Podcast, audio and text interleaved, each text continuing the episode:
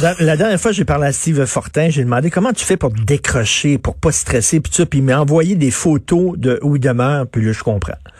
Je comprends pourquoi il stresse pas trop trop. Steve Fortin, salut. c'est drôle parce que juste avant d'entrer en onde, il y a quelqu'un qui m'a partagé peut-être l'un des comptes Twitter les plus intéressants. Puis avant qu'on commence, j'invite les gens à le suivre parce que c'est vraiment une histoire incroyable. C'est un ouvrier russe qui s'engage pour une compagnie parce que c'est un technicien de relevé euh, sismographie, ben de, pour en sismologie puis tout ça. Mais là, il y a, y a une job qui est affichée puis ça l'intéresse. C'est avant la pandémie. Il s'en va travailler en Antarctique pour faire des relevés euh, par rapport au magnétisme de la Terre. Fait qu'il y a une station russe puis il s'en va là-bas. Lui quitte avant la pandémie. ça commence à, à, à se à, à, se parler, mais il embarque sur un bateau, tout ça, puis il finit par se rendre là-bas.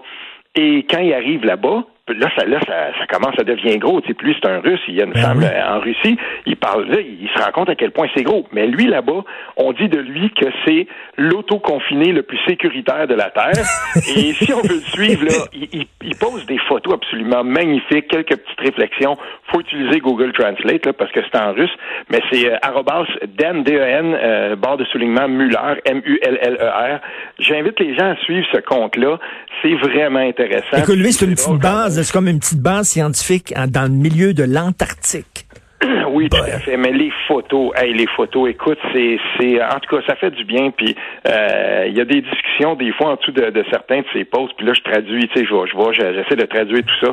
Moi, ça m'amuse bien. Puis pourquoi pas mettre un peu. Euh, de toute façon, je sais pas chez vous, mais ici il neige. Fait que, je oui, il neige, il neige aussi, mais c'est beau dans ton coin. Là, les, images que tu m'as montrées, là. Ouch. Oui, on est bien. Puis euh, c'est une. Je, je, dois quand même l'admettre là, dans, dans au, Québec, il y a, y a, des gens qui, comme moi, sont sont un peu chanceux dans leur confinement, qui sont quand même qui ont le confinement un mmh, peu plus mmh. facile. C'est mon cas. Puis euh, je, je, le sais ça. Puis euh, je, je, suis. Je, je, fais bien attention à ça. Écoute, dans le Devoir aujourd'hui, il y a une dame qui s'appelle Josiane Cossette. Elle signe une lettre ouverte. Ma fille ne retournera pas à l'école. Elle dit qu'il y a trop d'incertitudes, pas suffisamment de professeurs, euh, pas suffisamment de classes, euh, que bon, euh, il y a des incertitudes concernant la sécurité, l'hygiène, etc. Elle dit, elle, qu'elle va garder sa fille avec elle, puis elle dit qu'on devrait d'abord et avant tout, bon, peut-être les élèves en difficulté, les élèves handicapés, etc., qui ont des troubles, leur donner préséance.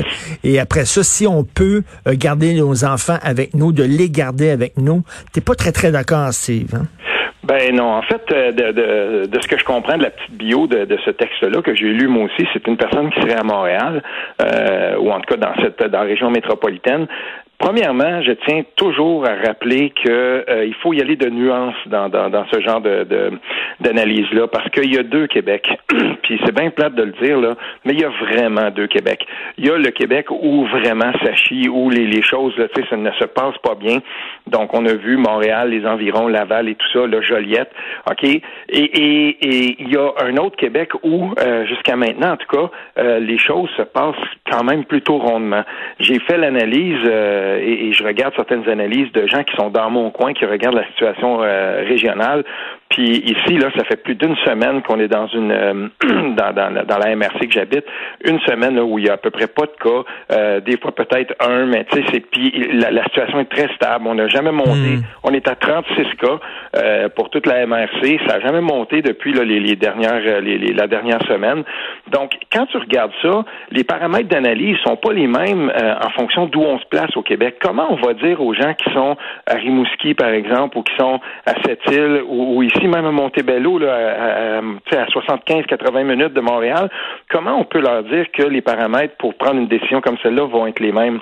L'autre chose que je veux dire, Richard, c'est que je veux lever mon chapeau euh, aux différents enseignants. J'en ai plusieurs dans mon entourage, puis je peux même te dire que les, enseignantes de, de, mes propres enfants, ils téléphonent, ils sont là, ils font des visionnements, ils organisent des visionnements, puis ça, ça a, sa limite, mais au moins euh, cette semaine, dans la semaine avant le retour euh, en classe, classe, dans notre cas, ben, les profs euh, contactent les enfants, les profs les appellent. Est-ce que toi, euh, puis là déjà là, ils savent qui va être là puis qui sera pas là parce que c'est la semaine dernière, vendredi, euh, c'est lundi matin qu'il fallait avoir confirmé.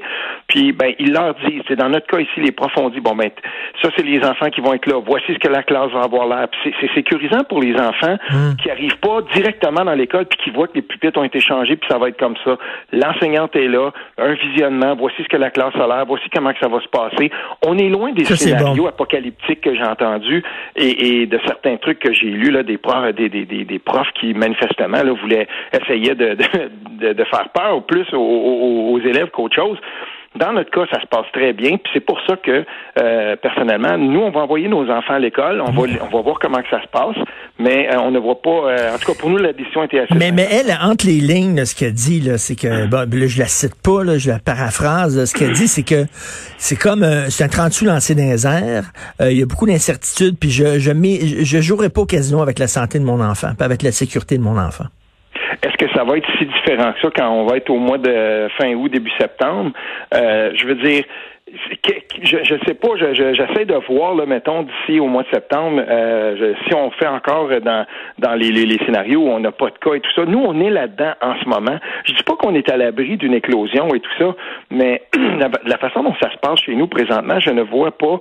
Quand, quand on calcule les pour et les contre, pour nous, en tout cas, à titre de parents, on a calculé qu'il euh, y avait plus de bénéfices euh, de déconfiner nos enfants, de les retourner à un semblant de vie normale, euh, que euh, de les de les garder ici dans la dans, dans, l'optique où jusqu'à maintenant, en tout cas, les gens ici dans notre dans notre école, dans notre environnement, ont très bien fait les choses et qu'ils nous ont plutôt que de, de, de, je sais pas moi, d'essayer de, nous de nous éloigner de l'école, ont plutôt tout fait pour nous nous en rapprocher. Et, et qu'est-ce que tu dis des gens qui disent que finalement, c'est rien qu'une logique économique derrière ça. François Legault va repartir la machine économique. Il veut que les gens retournent au travail. Donc, envoyer aux enfants à l'école, mais finalement, la finalité, c'est pas les enfants, c'est la bonne marche de l'économie. Ben, en tout cas, euh, quand je parle aux et, je le sais là, euh, quand je parle aux entrepreneurs de la région, je pense pas que euh, les considérations économiques, oui, c'est certain, et on, veut que ça reprenne quand même un petit peu, mais en gros, là, je pense que le, en tout cas, de chez vu de chez nous, là, on, on sent pas que c'est la, la, la, préoccupation principale derrière tout ça, parce que l'économie régionale, on va se le dire, dans, ici là, je veux dire, on est on est drivé beaucoup par le tourisme, par les villégiateurs qui arrivent et tout ça, puis on n'en est pas là, on est pas proche là, de, d'atteindre les niveaux qu'il faut. Hier, par exemple, euh, je parlais avec les, propriétaires d'un petit commerce qu'on, aime beaucoup ici à Saint-André-Avelin pour les gens qui vont vers le lac Simon. C'est un petit commerce de spécialité. Il spécialise dans la bière, euh, dans la bière de microbrasserie. Il s'appelle le Brasse Camarade. Puis j'y vais une fois de temps en temps. J'essaie de les encourager. Les mesures de, de, de, de, sécurité, de distanciation, ils les appliquent très bien. Donc on va là-bas, je jase avec les, les propriétaires, puis on me dit ben pour l'instant ça va bien. Les gens viennent, puis euh, je veux dire, mais eux, ils, leur, leur plus grand leur plus grand souci, leur plus grande inquiétude, c'est euh, le, trafic de l'été. Je veux dire, tu sais, ici, tu passes les mois d'hiver à partir de ce que tu es capable d'engranger l'été.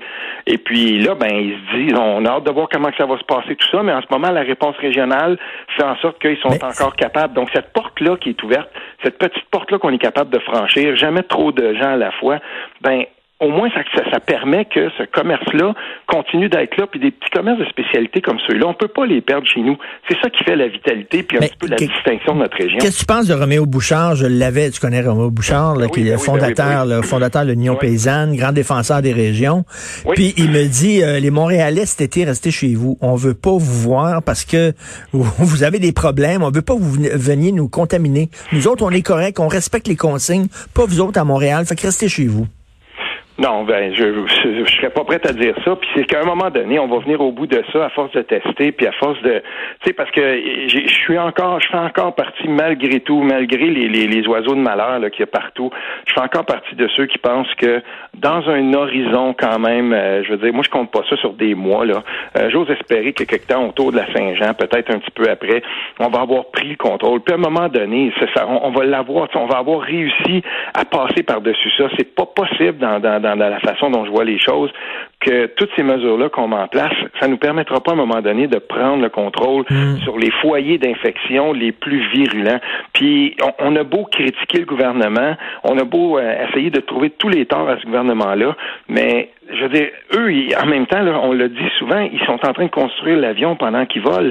Et, moi, je regarde ça, puis je me dis, ben, ils essayent de mettre des mesures en, en place pour euh, vraiment voir euh, à éteindre les feux là où les feux sont pris. Et quand je vois, par exemple, qu'on dit, ben, on a du personnel peut-être qui sont moins atteints euh, en région, pas trop loin de Montréal, venez, venez nous aider à Montréal et tout ça, c'est qu'à un moment donné, à force de, de, de à force de toutes ces mesures-là, j'espère qu'on va arriver à maîtriser tout ça. Tu sais, c'est, pour moi, ça je me dis qu'à un moment donné, oui, les Montréalais vont devoir être déconfinés. Puis j'espère que mes amis montréalais, j'espère que, tu sais, c'est notre métropole, là. Hmm. Nous, il faut qu'on, il faut absolument qu'on, qu'on espère puis qu'on continue à être euh, solidaire des gens de Montréal puis qu'on espère vraiment que ces gens-là, à un moment donné, soient capables aussi de quitter puis de, de, de, faire rayonner le Québec.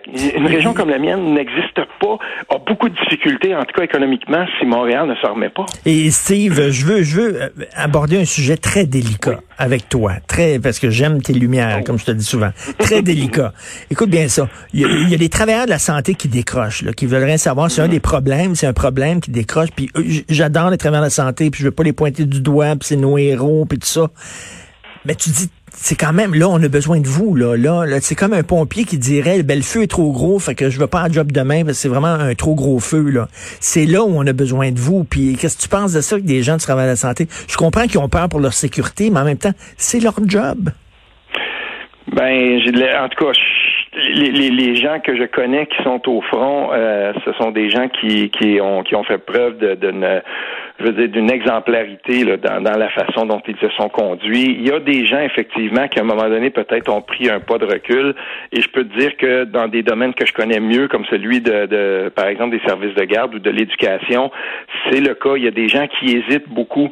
Euh, à un moment donné aussi, il faudra, parce que tout n'est pas rose, il faudra analyser la façon dont on a communiqué et la façon dont l'information s'est euh, transmise euh, dans le système de santé, parce que y a, s'il y a quelque chose qui peut vraiment être euh, très dommageable dans n'importe quelle organisation, c'est quand il y a des quand il y a des écarts dans la communication. C'est quand à un moment donné une rumeur ou quand de l'information circule puis qu'elle est contraire à ce que, par exemple, on voudrait que ce soit dans l'organisation. Je te donne un exemple tu sais, dans les points de presse, là, on, est chanceux, nous, au Québec, parce que le premier ministre se présente, tout ça, puis il y a une liberté de presse complète. Un, journaliste peut arriver, on le voit, des fois, c'est des, des, des, journalistes de notre, euh, de, de, de, notre gang, mais des fois aussi, c'est Louis Lacroix peut arriver, par exemple, avoir une question, dire, on a mis la main sur un communiqué dans tel CIS, puis telle personne va dire, euh, de, a donné telle directive.